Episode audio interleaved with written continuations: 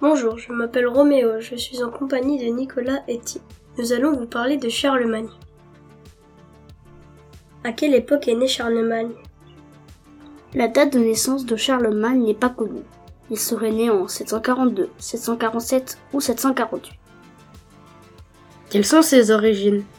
Son nom vient du latin Carolus Manius, ce qui signifie Charles le Grand. Il appartient à la dynastie des Carolingiens. Ses parents sont Pépin le Bref et Berthe Grand-Pied, et son grand-père Charles Martel, le fondateur de la dynastie. Comment devient-il roi? Il devient roi des Francs en 768 quand son père meurt. Il reçoit la moitié des territoires de son père.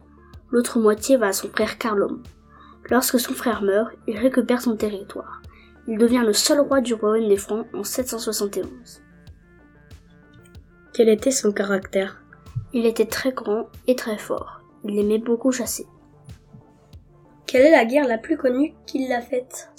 En 778, il organise une expédition pour libérer l'Espagne des Arabes. Cela se passe mal. L'armée de Charlemagne rentre en France par les Pyrénées. Les Basques et les Arabes tendent une embuscade à l'arrière-garde. Ils meurent tous, y compris le comte Roland. La chanson de Roland raconte cette histoire.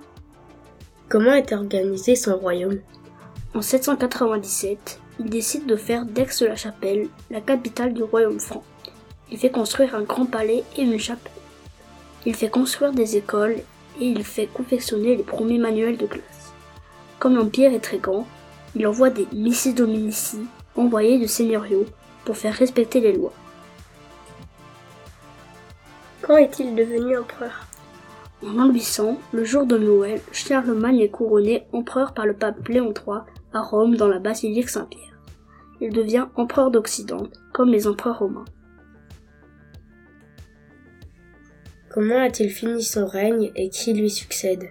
Il meurt le 28 janvier 814 du pneumonie. Son règne a duré 46 ans. Son fils Louis le Pieux lui succède. Merci de nous avoir écoutés. Au revoir.